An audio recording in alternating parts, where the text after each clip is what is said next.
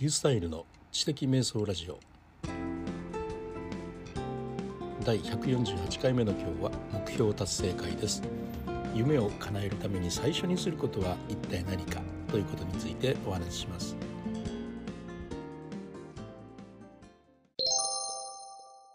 コーチングの動画チャンネルを始めて数日経ちます。えー、今朝はですね12月の1日の朝ですけど、えー、今朝の時点で5本出すことができました。平日の朝7時配信ということでですね、まあ、実際はちょっと早めに出しているんですけれども、まあ、なんとか平日5日間出せているということです、まあ、この調子でどんどん行こうと思ってるんですがこの5本目にですねあの夢を叶えるために最初にすることということを書きました。まよく夢を叶えるという言い方がありますよね。でまあそのためにはいろんなことやるんですけれども、まあ、一番ですねまああの私が一番最初にした方がいいなと思ってることがありましてね。でそれは言葉にするということですね、えー、その言葉というのはね、えー、まあ、ドリームノートであるとかモーニングページであるとかバレットジャーナルであるとかさまざ、まなあ書き方があるでしょう、えー、文字にするということですよね、え文字にされることはたくさん、うん、あるというふうに思います。でさらにいいのはですね文字にするまあした後でも前でもいいんですが実際にしゃべる言葉にする言葉として発するということですね。あの人に話すというのがやっぱり一番いいと思いますし今私がやってるようにセルフトーキングでレコーダーとに話すということでもいいです。言葉にするということでですねやっぱ脳に相当刺激を与えます。まああの喋り言葉に変換するっていうのは脳にとってはかなり大変なことですのでね。脳は今の心の中にあるあの考えになっていない思いに言葉という形を与えるためにはどんな言葉が適切なのかということを一生懸命働いて、え選んでいくわけなんでその言葉をこう選ぶ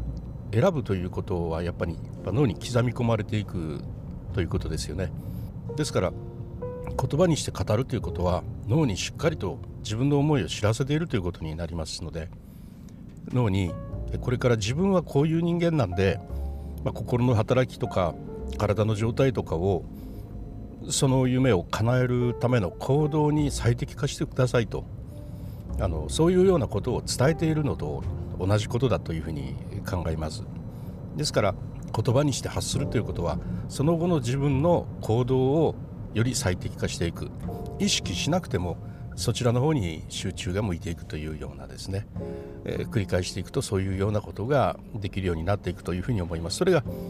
よく言われるあの潜在意識だとかあ言葉にすれば夢は叶うということの、まあ、一つはあの意味ではないかなと仕組みではないかなというふうに思います。で中に入れた言葉であの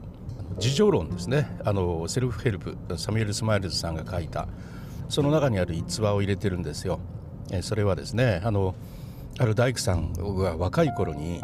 あのある治安判事のあの事務室をですねメンテナンスするようになんか頼まれた時になんかすごくその椅子を一生懸命メンテナンスしていたと。で仲間の大工がなんかやけにその椅子を丁寧にやってるなっていうふうに聞いたら、ま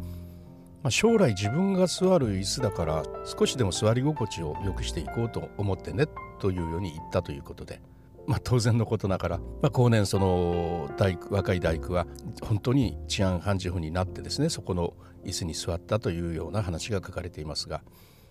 これもやっぱりこうそういうようなことを語っていることによって行動を最適化していったということではないかなというふうに思います。やっぱしたいことがあるなら心の中に留めておかずに言葉にすることによって、まあ、脳に刺激を与えて脳が心と体の状態を最適化してその行動へ向けていってくれるとそういうスイッチを入れてくれるというそのようなお話をしたんですよね。僕もこのポッドキャストで自分で勝手にですねセルフコーチングをずっとしてきてるんですよ。もう140何回になるんですけどあれをやりたいとかこれをやりたいやりたいとかことで言葉でずっと発しながらやってるんですが、まあ、電子書籍を書くんだとかね。ついこの間はセミナーの講師やるんだとかですね。またあのコーチングの動画作るんだとかね、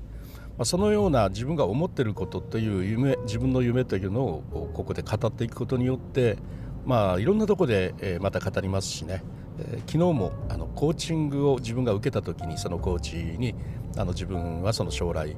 セミナーの、ね、講師をするというような仕事をしてみたいんだというような話もやっぱしましたさまざまな場所で言葉に出していることによってですね、え僕は自分でお客は一人もいなくても実際に、えこうあのセミナーを開くという行動へ向けておそらくそのままあの向かっていくだろうというふうに思っているところです。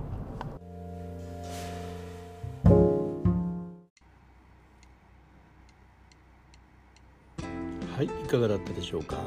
今日のポッドキャストを撮ったのは12月1日。今日は12月8日ということでなんと1週間も経ってしまってました。たくさん撮りためているのでえ結構時間が経ってしまっていうこともありますね。それではまたニュースタイルでした。